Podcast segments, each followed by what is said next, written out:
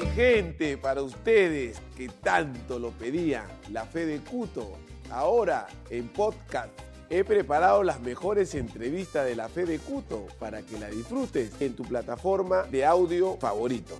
No se olvide que la fe es lo más lindo de la vida. Nuestra invitada de hoy día es nada más y nada menos que mi reina, como la escuchan. Se van a morir de envidia ustedes, ¿ah? Cuando le presente a mi invitada, que es nada más y nada menos que Isela Barcarce. Nos hemos dado un abrazo previo, pero podemos dar nosotros. Nos podemos dar otro. Otro Nos abrazo, otro porque, abrazo. escúchame, el primero me en- todo, entonces... Estás espectacular. Gracias. Cierto, tú me ves siempre espectacular. Gracias, Gracias, por gracias, estar aquí. gracias. Gracias. Gracias. Vamos a Escúchame, eres tímido, tú eres el que me hace las preguntas, pero yo soy bien tímida y yo me suelto bastante en cámara. Cuando tú estabas hablando ahora para presentarme, yo estaba con la cabeza abajo y digo, claro, yo soy tímida, pero creo que también tú, ¿o Sí, no? también, claro. Qué rico, somos en eso parecidos. Sí. Bienvenido. Gracias, Isela. Gracias a ti, más bien. Gracias por invitarme a tu programa. Yo digo bienvenido porque le he dicho a Cuto que venga un ratito a- aquí a un rinconcito de la oficina para estar juntos. Gracias por invitarme. No, gracias a ti. Yo como siempre digo, gracias a Dios. Eh, sin él, imagínate que hubiera sido mi vida. Agradecerle al diario Trome, al diario Papá, porque también ellos apostaron por, la, por el programa La Fe de Cuto y esta entrevista eh, la quise hace mucho tiempo, porque creo que tú te mereces eh, lo mejor, lo mejor porque eres una, sabes que eres una leyenda en la televisión peruana y creo que e- es, es un homenaje que, que a mí me gustaría que tengas acá en mi programa y que, y que, y que esta, este programa no sé cuánto tiempo va a durar, pero vas a quedar en la historia de, de este programa Vamos La Fe de de paso en Culto. paso, además en, en- en un diario tan importante con una persona como tú. Me voy a quedar con esto que acabas de decir, que, que yo pueda sentir el cariño que tú tienes por mí, que tú lo puedas sentir. Estoy en desacuerdo que a la gente que se muere todo el mundo la recuerde bien y le hagan homenajes cuando ya se murieron y el muerto no va a sentir nada. Entonces me gusta estar acá en vida y poder decir a la gente que quiero, te quiero, Cuto, y, y me gusta también sentir ese cariño, así que vamos, lo Vamos, que quieras. Escúchame una cosa, este, esto de la fe de Cuto, el otro día te estuve viendo con lo de Beto.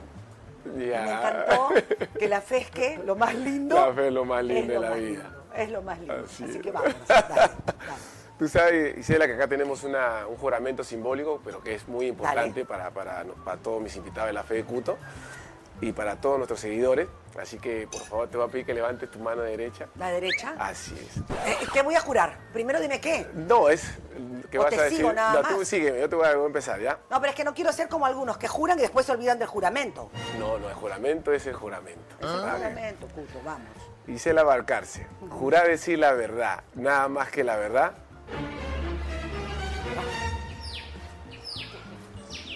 ¿En todo? Sí. Te juro, sí, lo voy a hacer.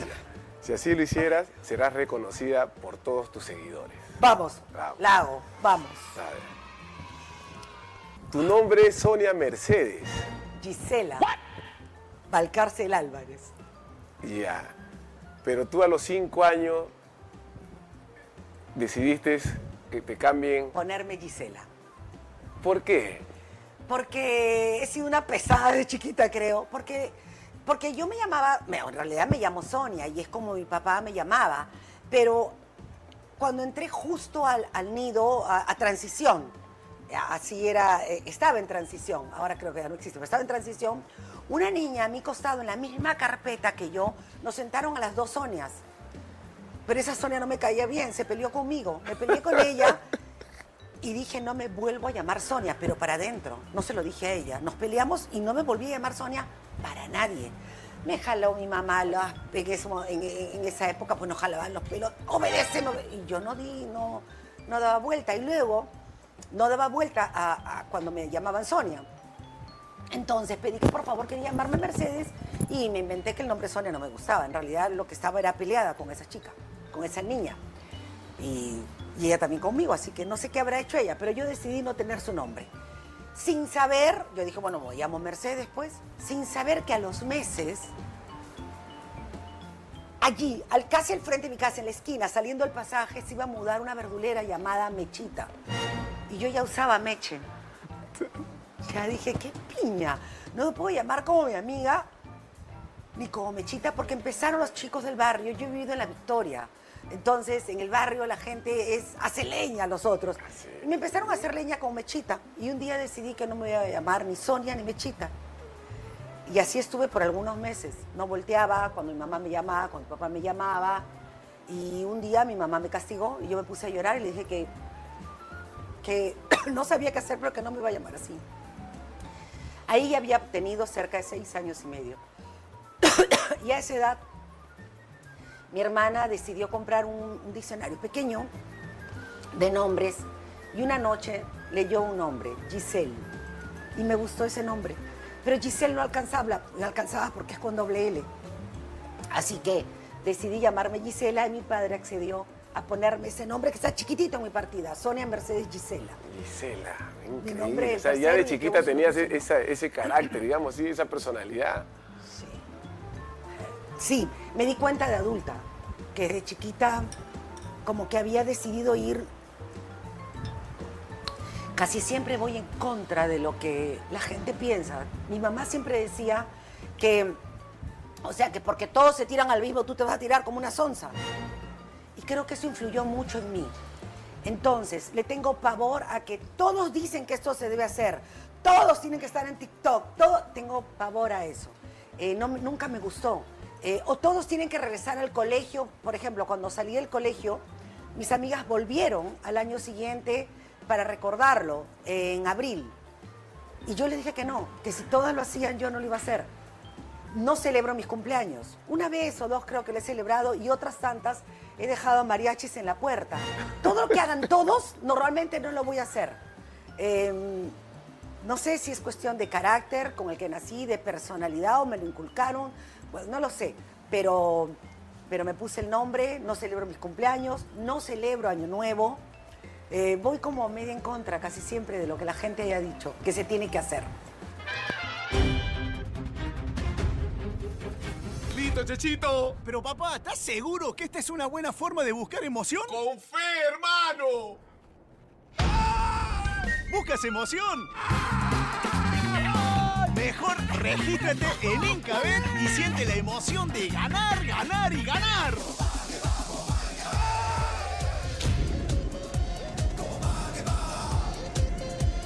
Regístrate ahora y participa por estos premiazos. ¿Cómo era tu infancia ahí en el, en el barrio? Creo que ha sido parecida a la tuya. Eh, Creo que ha sido parecida a la tuya. Excepto que he tenido que pelear con hombres de tu tamaño. Tú no sé si has peleado con hombres de tu tamaño, pero yo sí he trompeado con chicos de tu tamaño. Cuando era chica, trompeado, sí, sí, sí. Trompeado de trompear, de trompear, de, de saber dónde se, se pega. Éramos cuatro mujeres en un barrio de muchos, eh, de, de mucho movimiento en la Victoria. Eh, y mi mamá tiraba un colchón los domingos en la sala pequeñita que teníamos, tiraba un colchón de paja. Y entonces nos enseñaba a pelear para que si algún día un hombre nos hacía algo, yo sabía exactamente dónde tenía que pelear, dónde tenía que pegar, dónde tengo que pegar, qué es lo que tengo que hacer, cómo tengo que mirar.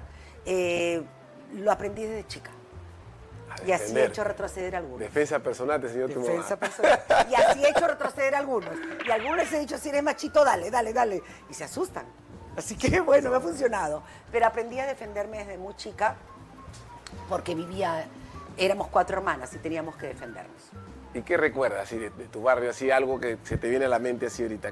Siempre ¿Qué- recuerdo los carnavales, Uh, esos la carnavales. matachola. ¡Ay, qué miedo sentía con la matachola!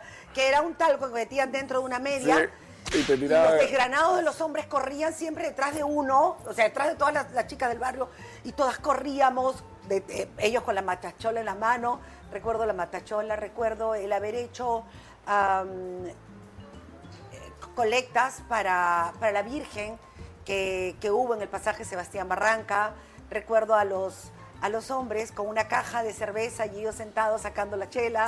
Recuerdo cómo se toma la cerveza. Em, recuerdo la solidaridad que se encuentra cuando tienes menos. Recuerdo eso, eso me hizo falta mucho tiempo. Ahora ya no, pero me hizo falta mucho tiempo el tocar la puerta a alguien, Me parece extraño, sí, hasta hoy, vivir en un edificio en el que no veo a mis vecinos. Me parece raro. Eh, aún creo que hay algún, algún recuerdo allí que me sigue moviendo a... Soy del otro lado, me gusta el bullicio. Pero bueno, me acostumbré también a, a- lugares tranquilos como este. ¿No te pasó que, me pas- que nos pasaba a nosotros en ¿Qué Corongo que te mandaban a pedir un poquito de, se faltaba un poquito de sal, Azúcar. azúcar? Azúcar, anda, copire. ¿Y por qué me tenía que agregar el? ¡Anda, copire! ¡Ya! ¡Qué vergüenza otra Sí, vez! Ir a pedir. O, o- o el que te toquen la puerta porque te cobraban. Pucha, qué bravo. Sí, sí me acuerdo. Y además, eh, pero en eso de pedir también le pedían a mi mamá. Claro, era- Entonces era- todos pedíamos de ida y vuelta. Recuerdo, por ejemplo, que no siempre, y por eso se- después se me hizo tan loco que las personas se depriman porque no hay pavo en su casa o que crean que Navidad es pavo. Y yo digo, oye, ¿de qué están hablando? Baja un poquito el terreno.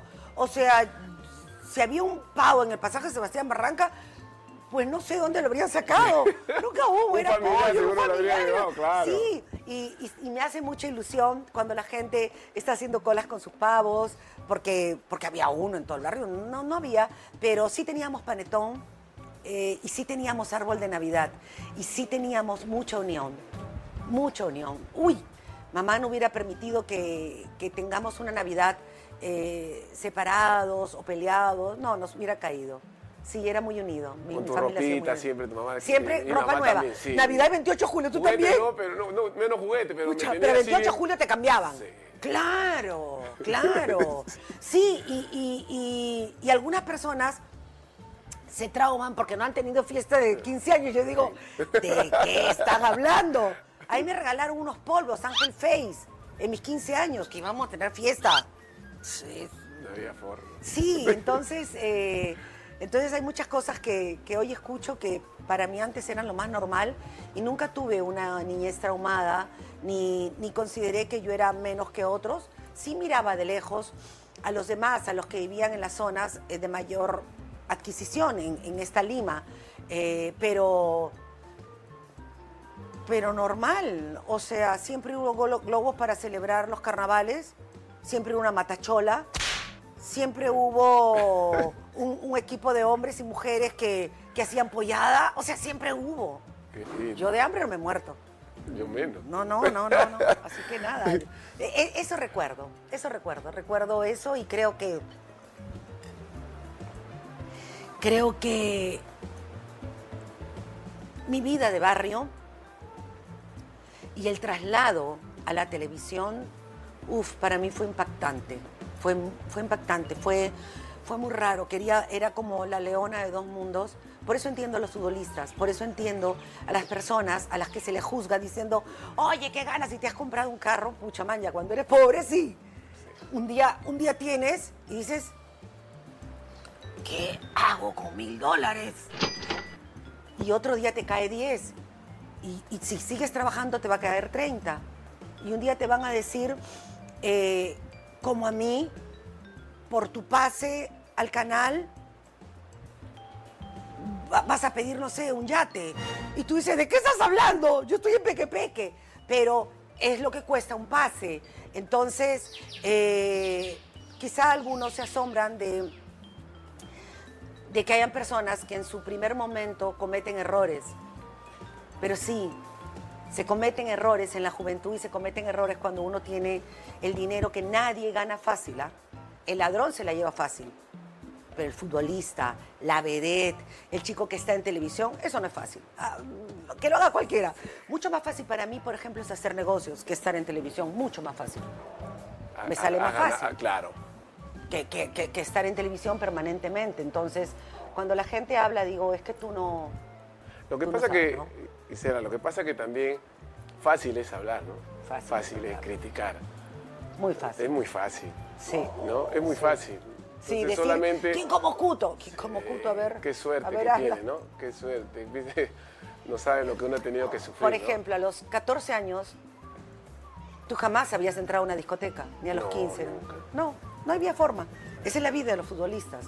Esa es la vida, ese- eh, así es. Y la vida de un artista o la vida de un ingeniero o de, o de un médico, tan respetable como cualquiera de las vidas, tan respetable como el de un la de un carpintero, es la vida de un futbolista, de un artista.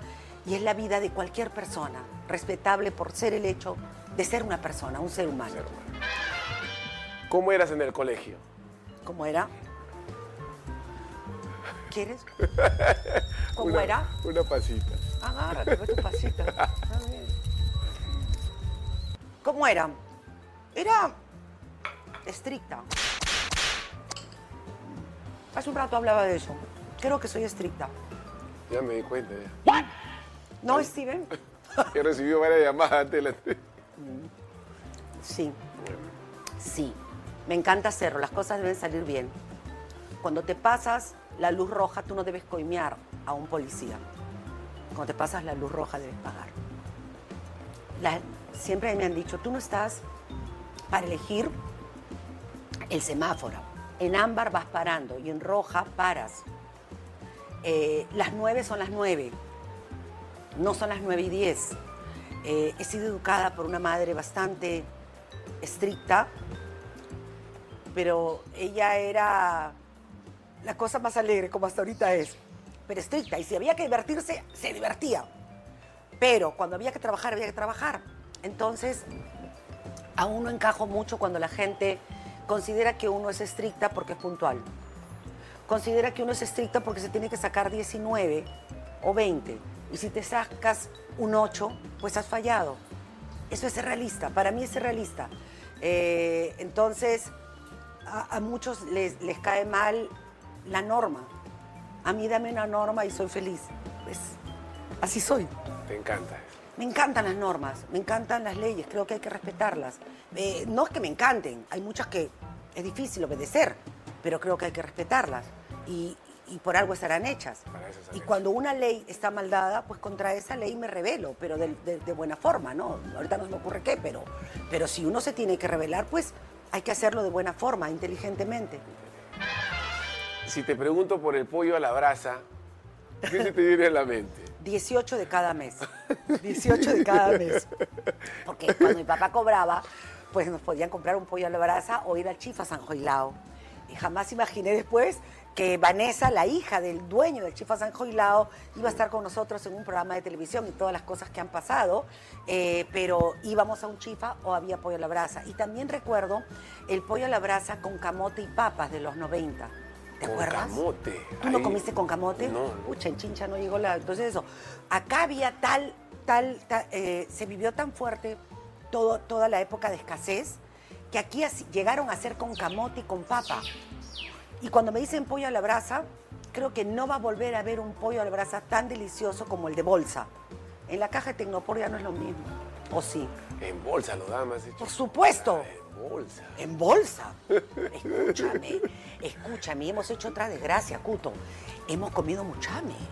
¿Te acuerdas antes? ¿Tú comías o no llegas a comer muchame? Sí, sí, sí. De delfín, unas bestias también nosotros, ¿ah? No, de delfín, hace años que no estaba Y, ven- y no, y vendían en el mercado. Por supuesto. Lo que pasa es que ya después prohibieron porque no, no estaba Por permitido. supuesto. No es que uno quería comer, no. Sino Los es que quiero besar a todos los delfines, ¿cómo, cómo he hecho Claro. eso? Pero nadie sabía. Nadie sabía. Y lo que había, uno tenía que. Para calmar el hambre también. Te decían, es un, un bistec. Tú decías, ya. Y no, no, y además hemos calmado con todo, desde compota, lengua, Claro. todo comido, todo comido. Excepto cuy, que no, no, lo, no lo pasó mucho. Yo tampoco. No, no Tenemos- comido gato, tenemos- creo. No, no, ¿No? no, no, jamás. ¿No, has comido gato? No, No, sé honesto, ¿no has comido gato? No, por Dios, Por favor, no, lo hagas Estoy bajo juramento acá, No, no. yo también, yo estoy diciendo la Valenzuela, verdad. mi amigo, sí ha comido gato. ¿Tú has comido gato? No te pases. Tienes a tu hija Ete Dale. muy jovencita. Sí, ¿A los casi cuántos años? A los 17 años la traje a la tierra. La, la chica estricta a los 17 años. A los 17 años empecé a, a entender que no digas nunca de esta agua no debe beber. Así es. Entonces, cuando la gente juzga, digo, uy, lo que, se le está, lo que le va a pasar. Y acá se paga todo. Y no siempre lo ves en ti, sino que a veces lo vas a ver en tus hijos. Hijos. Entonces, siempre le digo a la gente, ojo con a quien está juzgando, ojo con lo que estás diciendo. No, que yo nunca haré eso. Mm. Entonces, eh, a los 17 tuve, a, tuve el, el- el milagro maravilloso que hasta hoy gracias a Dios y daré siempre, porque pude ser madre, pero a los 17 años nadie está preparado para ser madre, es súper difícil. Pero, pero recuerdo la cara de Ethel cuando era una bebé y lactando el primer día Y yo diciéndole, te amo, te amo, te amo. Y me asusté tanto de ese amor tan grande que se puede sentir que dije, Dios mío, esto, esto no se puede repetir. Pensaba que era tan fuerte que iba a estallar yo. eh, era, una, era una mocosa, pero supe lo que era un amor diferente, diferente al, al haberme convertido en madre. ¿no? Fue maravilloso. maravilloso. Hermoso, hermoso es ser madre. Y tu hija, tu hija te contó una historia que tú tuviste que estar vendada, digamos, para cubrir tu... No, la- la- la- lo, que, lo que pasa es de que no me salió barriga. Yo hasta los seis, yo me enteré que estaba embarazada a los cinco meses y medio. A los cinco meses. Sí, sí.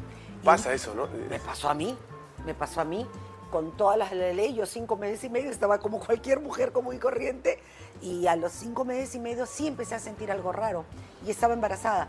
Pero nunca me fajé. Apenas mi mamá lo supo en octubre, salió la barriga.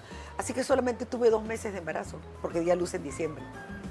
Si escuchas esa historia así, cuando están Sí. así con todo, no, no, Yo nunca, no, solito. no, mi- mis pantalones eran talla 28 y terminé, di a luz el 15 de, de diciembre, 28 era de- talla 28, y el 17 volví a ponerme la talla 28, volví a ponérmela, o sea, era nada, era, un flaqui- era una flaquita, ahora me ha crecido un poquito más todo, pero bueno. Ah, están todos esos... esos No digas nada, no digas nada, Ah. no digas nada. No puedo decir nada, mi gente de la fe de culto, te- me quedo La fe callado. de Ese momento. eh, fe fe Yo recuerdo que, que, que tú, digamos, eh, te dabas el lujo en una época que cuando estabas en la televisión, tú te ibas de viaje y a veces no- eh, tu mamá cubría el espacio tuyo. ¿Cómo, cómo, cómo lo hacía? Es- No, los locos productores. Yo pero no- tu mamá también siempre... Lo que pasa es que yo no sé por qué hoy al aire se toma vacaciones. Está bien, ¿no? Pero cuando yo salí en 1987 jamás hubo vacaciones. Ni nunca nadie me cambió el sueldo después de los dos años. O sea, ¿qué? O sea, no, no, no, no se usaba, las leyes eran totalmente distintas y las costumbres también. Entonces, como al cuarto año ya estaba agotada. ¿Qué hago? Tengo que irme de vacaciones. Y alguna vez pusieron a mi mamá a que anime el programa. Pero creo que fue dos días. El loco de Guille debe haber sido. Pero no, no mucho. A mi mamá también le gustaba mucho la televisión. Sí. Y creo que además ah, vio en mí eh, la realización. eh, vio en mí lo que ella no, no pudo hacer. Entonces, y mira que hasta ahora ella me mira y, y sus ojos me dicen tantas cosas. Me brilla ahí de, felicidad, Sí, de orgullo. Sí, sí, le brillan. Y a mí también cuando la veo. Claro. Sin duda. Claro, es prim- primera vez en la historia, ¿no? Nunca se ha visto eso. En la televisión peruana nunca No, se ha visto mamá, eso. por favor, reemplázame. Claro. Sí, sí, Y lo hizo bien, ¿ah? Sí, sí, sí. Y lo hizo muy bien, lo hizo muy bien. ¿Qué recuerdas de tu padre? Hoy creo que todo. ¿ah? Bueno, no todo. Lo- la mente olvida mucho, pero. Recuerdo que. Bueno, ayer lo recordaba. Ayer empecé a leer un, libro y lo recordaba. Eh, lo recuerdo cuando veo mis manos. Sus manos eran rojas. Mis manos son rojas. Lo recuerdo cuando. Cuando estaba en mi casa, pero sobre todo tengo recuerdos de él siempre sentado en una mesa y, y mamá atendiéndolo. Mamá lo atendía y él me atendía a mí con su mirada. Yo creo que me inventé como un mundo paralelo entre mi padre y yo. Creo que me he inventado ese mundo. No sé si realmente existió. Pero finalmente, como, como alguna vez escribió Calderón de la Barca, la vida es sueño. Y entonces creo que mis sueños me llevaron a entender que papá me engreía con su mirada, pero en realidad él nunca me engrió con un gesto porque era una persona muy seria. Es una persona muy, muy seria y, y yo me inventé ese mundo un poco soñando, un poco real. Lo recuerdo serio, lo recuerdo solitario. eh, y me ha amistado, por supuesto, hace ya varios años con ese recuerdo. Antes me, me, me dolía y me revelaba un poco. Ahora no, ahora entiendo de que era un ser medio solitario eh, y bastante serio, parco. Pero, pero no por eso eh, duro. Papá jamás nos levantó una mano, jamás. Eh, y papá me enseñó a dónde debía llegar. Creo que él es el que marca el camino. Siempre tenía cosas eh, que, que solo mi padre pudo haber dado. Siempre hizo que yo vea un poquito más allá. Y me decía, mira lo que está pasando aquí, en este barrio, La Victoria. Ahora te voy a llevar, mira, a dónde debes llegar cómo debes hacerlo. Me enseñó a comer, eh, con lo cual se suponía que si alguien venía de la victoria y se sentaba luego en una mesa, no iba a saber comer. Yo sé comer perfectamente eh, y es a lo que él me enseñó. La postura que tengo es a lo que él me enseñó. Me enseñó a no agacharme eh, o a, a poner mala postura en la mesa, por ejemplo. Hacía Sonia y yo lo miraba y nuevamente recuperaba la postura. Creo que aprendí de, de mi padre eh, cosas que me han servido muchísimo, cosas que me han servido mucho. Alguna vez me dijo que, que no todos tenían que hablar, que a veces había que mirar y que había que mirar a las personas para darse cuenta. Y me decía, mira acá y vas a ver. Entonces llamaba a las personas y no, no, no conocía a nadie, pero esas personas le hacían caso. Y yo era chiquita, ¿cómo le hicieron caso? Pues él era un líder, él era, él era eso. Lo he reconocido después, él era alguien que uh, te movía y ¿qué es lo que extrañé? Con los años me di cuenta que lo que extrañé fue que ese líder me llevara a mí. Por eso soy mucho de, me cuidan y si no me cuidas, no, no necesito. Eh, es normalmente mi forma de involucrarme con las personas. Me involucro con las personas y si ellas no están, cuando yo las necesité, eh, aún tengo que trabajar esa, esa zona, pero voy a decir, ok, no más. Y me voy a ir y no pasa nada. Pero debe ser ese padre que aún, aún le digo, aquí debiste estar, ¿no? Entonces, porque, porque él me encantaba.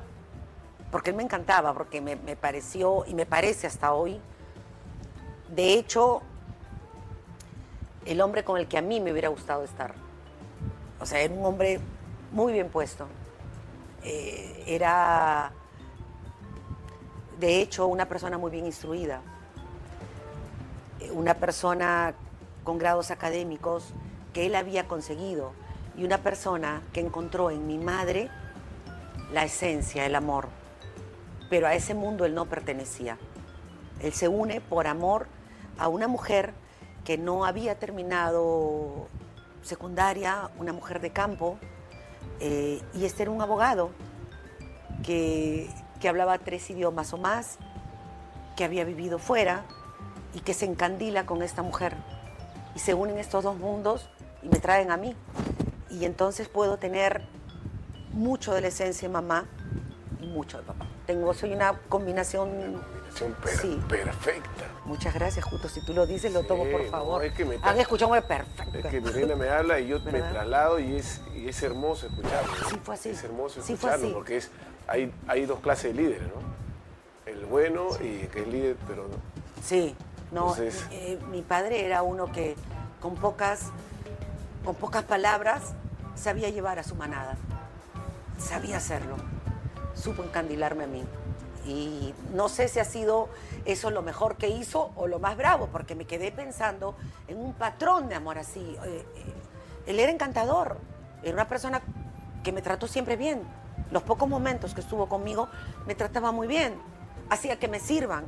Yo justo no podría, por ejemplo, salir con nadie que no abriese la puerta. Es que me vuelvo loca, por ejemplo. También que me des esos detalles. cállate, Cuto, cállate. Pero escúchame, a mí siempre me han abierto la puerta. Del auto. No podría estar, esto no tiene nada que ver con que seas antigua o moderna.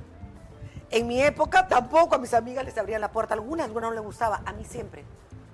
A mí siempre me van a tener que enamorar, a mí siempre me van a tener que, que pedir que los ame, siempre va a ser así, porque así me hicieron, viene la esencia, o sea, no, no se puede. He intentado hacerlo distinto, pero yo no podría decirle a un pata, oye, escúchame, me encantas y me encantaría salir contigo, ¿qué tal? Yo me vuelvo loca. No, no, no puedo. No fui mapeada así. Y por eso es tan importante no digo que esto esté bien en mí, digo solamente que así soy. Eh, es tan importante los primeros años en la vida de un niño o una niña. Y es tan importante en la vida de una niña el padre. Yo lo añoro aún, aún lo extraño, porque esto que te estoy contando es lo que tuve por instantes. Y este mundo que yo también he fabricado, no sabría si fue todo real, no podré decirlo. Es como yo lo concebí. Y todo en la vida es como tú lo concibes. Es como tú lo concibes. Eh, algo que puede ser lindo para mí, puede ser que para ti no lo sea. Y, y yo he concebido de una forma linda esto de papá. Lo tengo tan bacán que en mi mente que digo, sí, pues así es. Entonces, hace años cuando me decían, no, pero eso de que te abran la puerta pasó de mo-". Dije, Perdón. No, no, no, no, no, no, no sé si ha pasado o no, es, me he acostumbrado así. Y si no hay, pues me labro yo, pero yo también manejo. Es Así verdad. nomás. Sí, ha manejado a Tachincha. Ahí vamos a llegar, mi gente, a Tachincha. mane- Y yo manejé, ¿ah? Sí, yo sé, si yo estaba ahí presente. Y he manejado hasta ahí, que he manejado hasta Tumbes, ¿ah? Esto, Eh, yo- esto te esa información la tengo, yo he visto cuando llegaste. ¡Claro! Camioneta blanca. Por supuesto, le he cambiado ahora. Sí. Bueno, quiero decirte, antes de que avance esto y que no lo vaya a cortar, que estoy encantada de estar contigo. Y quiero decir algo más. Tú le- alguien tiene una servilletita por ahí. Tú le dijiste a- a- al equipo, no, escúchame, porque yo creo que ella me debe una entrevista. Yo no estoy aquí por ninguna otra razón que no sea porque me encanta estar contigo. Te lo dije en el programa, te lo digo ahora, y creo que no tiene que ver solo conmigo, tiene que ver contigo. Tiene que ver con eso que me hace sentir, que me hizo sentir tu familia. Estoy encantada de conversar contigo y de contarte un poco mi verdad. Sí, me encanta, me encanta. No, sino que yo estaba desesperado, ya no, ya no sabía qué cosa, ya no sabía qué cosa decir ya porque. Eso es bueno. yo- claro. Eso es yo- bueno porque llegas con más ganas. Claro. ¿No es cierto? Y, y aparte lo que estás contando, eh, y ahora entiendo por qué eres exitosa, por tu forma de vivir es por, por esos motivos que tú estás diciendo, ¿no? De tu papá, eh, y eso realmente uno se tiene que sentir orgulloso, ¿no? Yo me siento agradecida con Dios, con Dios, con la vida, porque quizá, gracias Armando querido. Armandito, Gracias. Armando, Gracias. estás en todas también, En Armando. todas, Armando, sí. Como No, Dios está en todo lugar. Y, y claro, y si no tienes un Armando, estás hecho. Tienes que tenerlo. Gracias, Armando. Entonces, yo estoy muy agradecida y he aprendido que muchas veces las cosas no son como tú quieres. Yo hubiera querido un papá que me lleve al colegio. Yo hubiera querido un papá que me defienda de todos. Me hubiera encantado no tener que pelear para que se me respete en el barrio. Me hubiera encantado. No, no, no es muy lindo tener que correr de los chicos o voltear y decir, a ver ya, y, saber y, y coñar a otros, ¿no? No, no, no, es muy, no, no es muy agradable. Pero no lo tuve. Eh, tuve un papá y una mamá como tenían que ser. Con los años y con mi fe he entendido la verdad. Los padres son escogidos por Dios, son escogidos. Y nadie llega a esta tierra de casualidad. Nadie llega a casualidad. Llegamos porque un poder superior nos da esta oportunidad. Entonces estoy muy agradecida con Dios porque el padre que tuve y la madre que tuve era exactamente los que necesitaba. Claro, a los 24 no pensaba así. Cuando todo era duro, a los 19, a los 20 no pensaba así. Cuando murió mi papá no pensaba así. Pero, pero gracias a la fe y no a los años, gracias a mi confianza en Dios, aprendí de que tengo los papás ideales para vivir esta única oportunidad que tengo en la tierra. Qué hermoso. ¿Es verdad? ¿Qué te acuerdas de tus primeros inicios en la televisión? ¿Cuál fue tu primer trabajo en la televisión? ¿Dónde empezaste? Empiezo haciendo Calígula en un café teatro. Cali. Calígula, pucha, con Walter Taiman. Eh, y luego paso a hacer con Adolfo Chuiman y Betino Neto, Papito Alimaña, Ah. De la salsa. la salsa, y paso a hacer, y me dirige Efraín Aguilar. Y recuerdo la primera mentada de madre en un escenario, yo tranquila, flaquita, y me mentaron la madre y era Efraín diciéndome, bestia, aprende a pronunciar. Y yo dije, ah, ah, ah, ah, ¿a, a- a quién le han dicho bestia? Era a mí. Y entonces eh, dije, ¿cómo hago para decirle que hice mal? Y quizás soy una bestia para enseñar también, porque he sido mapeada de ese modo. Entonces, a- cuando terminó todo, le dije, discúlpeme. Yo tenía 18 años. Estelita acababa de nacer y yo era asistente del asistente de una secretaria. Y, y había incursionado en el café teatro solamente para ganar dinero. Y entonces le pregunté a este señor, que es Efraín Aguilar, a quien amo y a quien respeto, quiero tanto, como a Tulio Loza, eh, y le pregunté, perdóneme, pero es que no sé cómo, cómo pronunciar. ¿Qué, ¿Qué me dijo? ¿Qué te dije? La pronunciada, no sé, me ha mentado la madre, pero quiero saber cómo hago. A ver, habla. A ver, lee esto y empecé a leer. Bueno, porque no sé cuándo... Ah, carajo. tienes voz de pito. ¿De dónde vienes? La Victoria. Ah, es una mierda. Eh, la voz de, pi- de pito de barrio. Tienes que cambiarla. ¿Cómo la voz de pito? ¿Quién es la voz de barrio? ¿La voz de qué? La voz de barrio. Tienes que cambiarla. Pero- y hablas muy rápido. Ah. Empieza a hablar bien. Y yo, empieza a hablar bien. ¿Qué es hablar bien? Pero si estoy hablando bien. Yo hablaba así. Yo hablaba muy rápido, no se me entendía, no había forma de... Y empecé a entender que debía cambiar si quería llegar. Empecé a preguntar y me dijeron un lápiz. Me matriculé a clases de oratoria. Iba con lápiz, con libros en la cabeza, caminaba. Por supuesto que nunca caminé como camino ahora. Al principio no. Hoy sé dónde pongo el cuerpo, lo sé. Sé lo que, sé, sé más o menos ya cómo está, dónde deben estar mis hombros. Pero en ese momento no sabía nada, nada. Era una chica del barrio, aprendiendo a hablar. Y, por, e- y- y aprendí a hablar. Y en un mes, una de las actrices se enfermó y no pudo llegar. Pero queriendo mirarlas y mirándolas y mirándolas y mirándolas, tantas noches me había aprendido todos los textos de la obra. Todos me los sabía. Desde el texto de Adolfo, de todos me los sabía. Y empecé a reemplazar a esa chica. Y así empezó todo. Luego iría a la televisión para un casting. Y bueno, lo demás es un poco sabido. Empecé a trabajar con Tulio Loza, que me dio la oportunidad en la gran revista. Y la primera frase que dije en televisión, porque no podían hablar las vedettes, fue esta. La rogué, rogué tanto por esa frase. Y aquí, va, y aquí va la lección que quiero compartir si me lo permites. Uno debe tener hambre. Uno debe querer llegar a los lugares. Si no quieres, quédate en tu lugar. Quédate en tu lugar. No trabajes. No hagas nada. Porque de hambre nadie se va a morir. Pero me refiero a este otro hambre. ¿ah? Quiero avanzar. Sé que hay algo más. Y entonces le rogué a Lucho Carrizales, director de cámaras. Un día le dije, Lucho, discúlpeme, ¿qué pasa? Escúchame. Es que yo sé que tengo que hacer el musical, pero necesito que me dejen hablar. ¿Qué vas a hablar?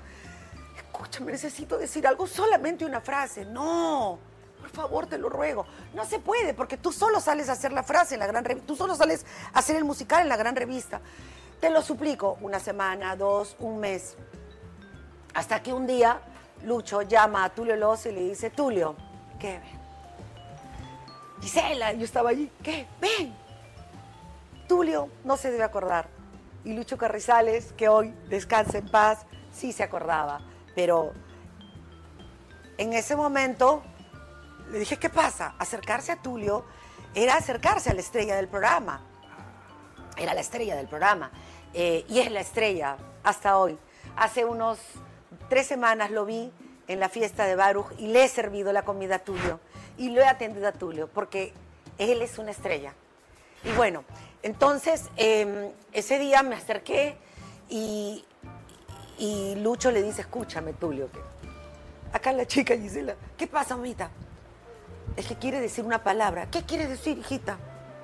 Le dije, es que quiero cantar y parar y decir que el espectáculo soy yo. ¿Cómo? Solamente quiero decir que el espectáculo soy yo. Esa frase la tienen en Panamericana, fue la primera que hablé. Y salí al aire, salí a hacer el musical y dije, eh, algo así como bienvenidos esta noche porque esta noche es mía o algo así. Y el espectáculo soy yo. Y me agarré acá y seguí. Y ese día pasó algo. Y a partir de ese día pude hablar en la televisión. Ese día pasó algo. Con todos. Hubo algo. Y, y siempre diré que no, no hice caso a un no. Lo que tenga que rogar, lo voy a rogar. No me importa. Pero si deseo algo, tengo que trabajar para conseguirlo. Si deseo algo, tengo que pedírselo a Dios. Y si es mío, me lo va a dar. Pero tengo que saber el camino, por dónde está. Yo sabía que tenía que hablar con Lucho Carrizares. Lo que no imaginé es que él iba a llamar a Tulio y Tulio me permitió hablar. Y después me dijo, mamita, qué lindo lo has hecho. Y a partir de ahí me dieron libretos. Y aquí estoy, Cuto Guadalupe. Ay, Dios mío, qué lindo. Gracias por compartir ese, ese, ese- es hermoso, realmente. ¿no? Yo también soy una persona con mucha fe y, sé que Dios siempre tiene un propósito con nosotros. Solamente uno tiene que tener la lectura por dónde es. ¿Por dónde es? Nada más. Y- y- Mira, tú estabas parado sin hacer nada. Y viene este llamado. Tú estabas parado sin hacer nada y yo te llamo para el programa. Sí. ¿Tú ves? Es que Dios siempre está obrando. Y cuando me llamaste de mi teléfono, de, de privado, yo le digo, guachalo, está que me está temblando. Y yo le digo, ¿qué ha pasado? Pero No, ya es- habíamos estado en mi casa también. Sí. Ya nos conocíamos. Y tú tenías 18 años.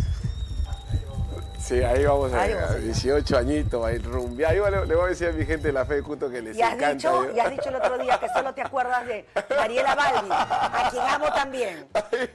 O sea que yo, ¡fum! me pasaste. Está bien, sigamos. Luego te conviertes eh, en vedette.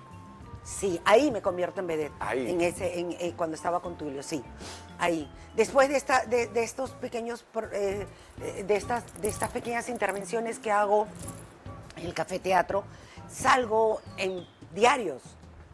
Y eso fue celebración en todo el barrio. Salgo en diarios y, y ya eso me hace un poco más conocida. Era como salir ahora, no sé, pues, en TikTok, no sé, en webs, qué sé yo, ¿no?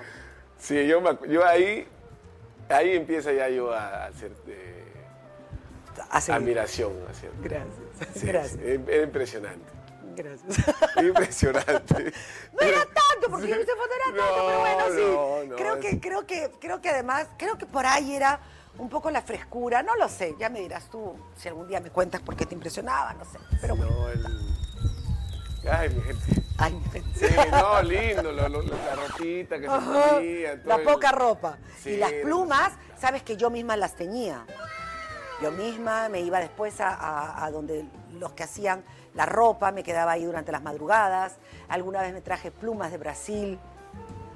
Era, fue también todo un- fueron dos años espectaculares también, aprendí un montón. Y siendo vedette pude, pude ganarme, siendo vedette aprendí a hablar en público siendo vedette es que eh, encuentro el contacto con el público y así empiezo a hacer giras. Ahí comienzas a Más marcar, que la, a marcar la diferencia. Ahí tú te das cuenta que eras, que eras diferente al resto. Sí, soy un poco Uno se da- uno distinta. se da sí, sí, sí, bueno, sí. Me, me- me di cuenta de que me di cuenta de que le gustaba a la mujer, de que yo le gustaba a, a la mujer normal desde, desde que fui vedette. Yo me tomaba muchas fotos con mujeres y ellas me decían, por favor, tómate con mi marido. que no-". Yo decía, ¿cómo pasa esto? Pero de eso se dieron cuenta los que dirigían eh, el canal. Se dieron cuenta antes que yo. Eh, yo después me doy cuenta y digo, sí, le caía bien a las mujeres, a los hombres. Nunca he sido como muy, como muy aparatosa en mi, en mis formas físicas, entonces creo que por eso me pasaban. De ahí eh, te vas al programa Risas y Salsa. Allí ya estoy. Ya estás en Risas y Salsa ahí en esa época. Allí ya estoy. Allí estoy empezando en Risas y Salsa. Allí estoy empezando en Risas y Salsa. Y de allí paso a la gran revista. Allí estoy. Sí, sí, sí. Y creo que ya me había mudado también de casa, sí, me parece. De compañeras, ¿de, qué, ¿de quién te acuerdas que era así tu...? Nunca tuve muchas compañeras de amigas, pero sí me acuerdo mucho de Analí. ¿Por qué me acuerdo de Analí? Pero mira esto, Analí era linda, hermosa. Pero ¿por qué me acuerdo? Porque con ella estuve eh, en una temporada en el Jonels eh, con Felpudini, con Rodolfo Carrión, gente a la que yo admiraba, con Efraín Aguilar, con Adolfo, pero pude agarrar, el primer libreto que yo agarro fue el de Analí. Siempre recordaré eso. Y, por eso la recuerdo a ella, porque me parecía que era una persona a la que le iba bien, una persona disciplinada y, y a mí me, mientras avanzaba en, en los primeros añitos, siempre tienes como alguien a quien seguir. Y yo quería ser como ella, tener un día un libreto. Y se lo dije un día, le dije a Analí, ¿cómo es tener un libreto? Me dijo, ¿qué? Es que nunca he leído un libreto de televisión. Nunca, no. ¿Quieres leer el mío? Y estábamos en el café teatro. Y me lo dio y fue como mágico también. Fue como mágico. De repente, eh, no es que fui amiga de ella y, y no tuve mucho, no recuerdo muchas amigas, porque además estás trabajando mucho. No olvides que yo tenía 18 años, 18 años. tenía Ethel, no tenía tiempo para nada y trabajaba en el día. Entonces, eh, toda esa época ha sido como muy correr mía. Si tenía un enamorado, si me subía un carro, si bajaba, si estaba en un café teatro, si... no la tengo como muy porque, claro, ¿cómo tener si tenía que llegar a las 11 de la noche después del café teatro para volar, atender a mi hija en lo que había? A veces la despertaba dormida, solamente para agarrarla, la volvía a poner, me acostaba y vuela a ser eh, lo que yo era, secretaria, ¿no? Porque yo dejo de ser secretaria cuando ya tengo mucho rato en televisión. Entonces ha sido, eh, han sido años como muy movidos y no, no, sal- no recuerdo haber salido, por ejemplo, mucho con, digamos, salía, pero no, recuerdo haber tenido amigas y allí es cuando he hecho mucho de menos todo. Me había quedado sin las amigas de barrio, me había quedado sin las amigas del colegio y en el café teatro no podía tener muchas amigas porque todas corríamos. Entonces es una temporada como media sola, media sola y una temporada que se, que se alarga además. Sí, me, me, me, me- me veo y me veo como sola. ¿Y más o menos cuánto, cuánto se ganaba en esa época? Un montón ¿Alcanzaba, de plata. alcanzaba Sí, para...? un montón de plata. Un montón de plata. La televisión siempre ha pagado, el café teatro siempre ha pagado un montón de plata. Quien diga que no es porque no ahorró. Yo ganaba 19 soles eh, como asistente de secretaria en autoahorro. 19 soles del sueldo mínimo. Y en el café teatro, siendo extra, yo ganaba 250 soles. La primera vez que vi 200, la primera vez, mi primer sueldo fueron 270 soles en un café teatro. Casi me muero. Le compré tantos vestidos a mi hija con eso. ¿Cuánto viene a ser ahora? Lo mismo que un sueldo mínimo. Pero a ver, eh, un sueldo mínimo de ahora y dale 10 veces más, porque los que trabajan en televisión ganan. La televisión a todos nos paga, a todos, más o menos a todos nos paga. Y los que hacemos televisión después podemos hacer, hacer otras cosas, salir de gira, trabajar. Entonces, si eres metódico, ahorras, tú puedes hacer dinero, como siendo futbolista. Como siendo futbolista. Como siendo futbolista, quien no lo hace es porque se lo desperdició, porque Es desperdició. justificar, es justificar. Es justificar. Decir, no, no se gana como ahora. es No, no, no, no, no, no, no, no, no, no, no, no, no, no, no. A mí no me van a contar porque acá he estado paradita hace 35 años o más. No, o sea, a todos. Yo he visto sacar, yo he visto sacar, no, cobrar en la caja panamericana eh, eh, la- la- los sobres de Manila llenecitos. Digo, para pagar en efectivo. ¿eh? No eran míos, no eran míos, pero deseaba que sean míos. Y un día un compañero, eh, un comediante maravilloso, me dijo, puedes cobrar tú porque me lo voy a gastar. todo". Yo te la doy. ¿Qué? Yo te doy lo mío, por favor, guárdamelo. Fue la primera vez en mi vida que vi un sobre Manila repletito de plata. Pobrecito. Todo, todo lleno, todo el sobre. Y dije también, yo quiero. A mí me daban mis cuatro billetes como extra en risa. Toma tus cuatro y pagaba así nomás, así nomás. Pero yo ahorraba. Soy ahorrativa hasta ahora. Yo ahorraba. Entonces creo que, creo que a todos. Yo creo que además, el que, el que la va a hacer, gane lo que gane, la va a hacer. Eso es verdad. El que tiene una bodega puede convertirse en millonario, por supuesto. Mi mamá tuvo dos bodegas y nunca tuvo plata en la mano. Nunca. Porque se le va como agua. Todo lo regalaba, to- es así. Eh, entonces, yo no creo que es porque tú ganas más o menos que llegas a tener dinero. Yo creo que es por cómo tú administras. Eh, ¿Cómo Esa administras? es la palabra, cómo lo administras. O sea, yo, por ejemplo, no sé cuántas tarjetas Ah, tengas tú. Yo tengo una. Guachano tiene varias tarjetas. Es... Fatal, fatal. Porque esas te hacen sentir poderoso, pues. Tú sacas una tarjeta Y más, si el hombre está solo, peor. Saca, pone así, está con la chica al frente y no ve ni lo que le han cobrado. No ve ni lo que le han cobrado porque tiene que pasar solapa. Tiene que pasar solapa. Se lo guarda acá. escuchen, escuchen. Se lo guarda acá, después llega a su casa. Todavía le dice al mozo, quédate con el 20. Eh, Entonces, no es ser metódico. Entonces, yo tengo una tarjetita.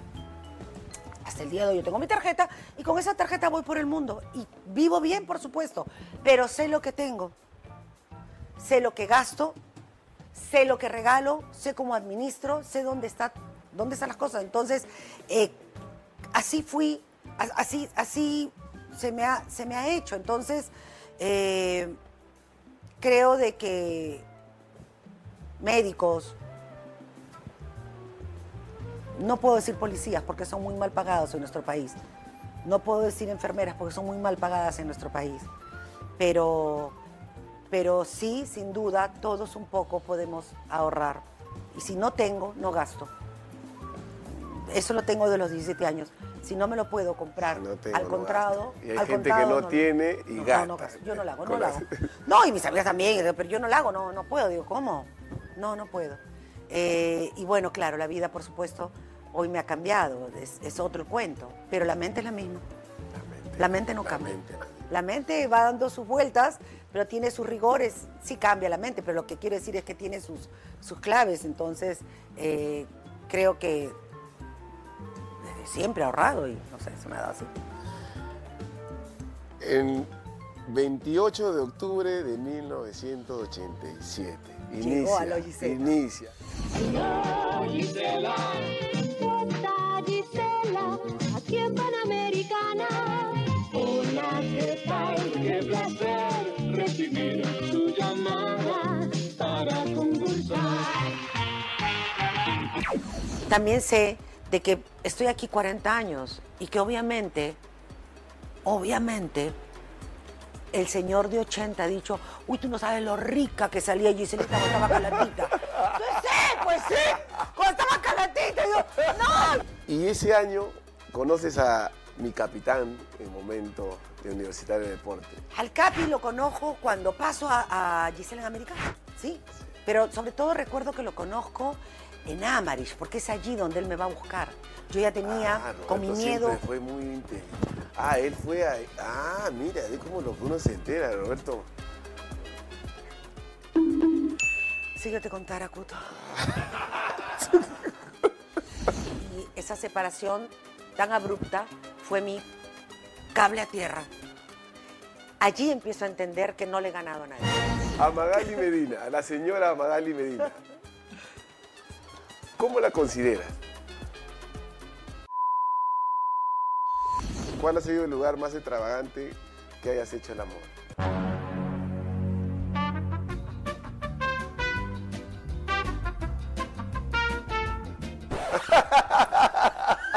Eh, Roberto y yo no tuvimos un matrimonio lindo, pero un divorcio fabuloso. La fe es lo más lindo de la vida.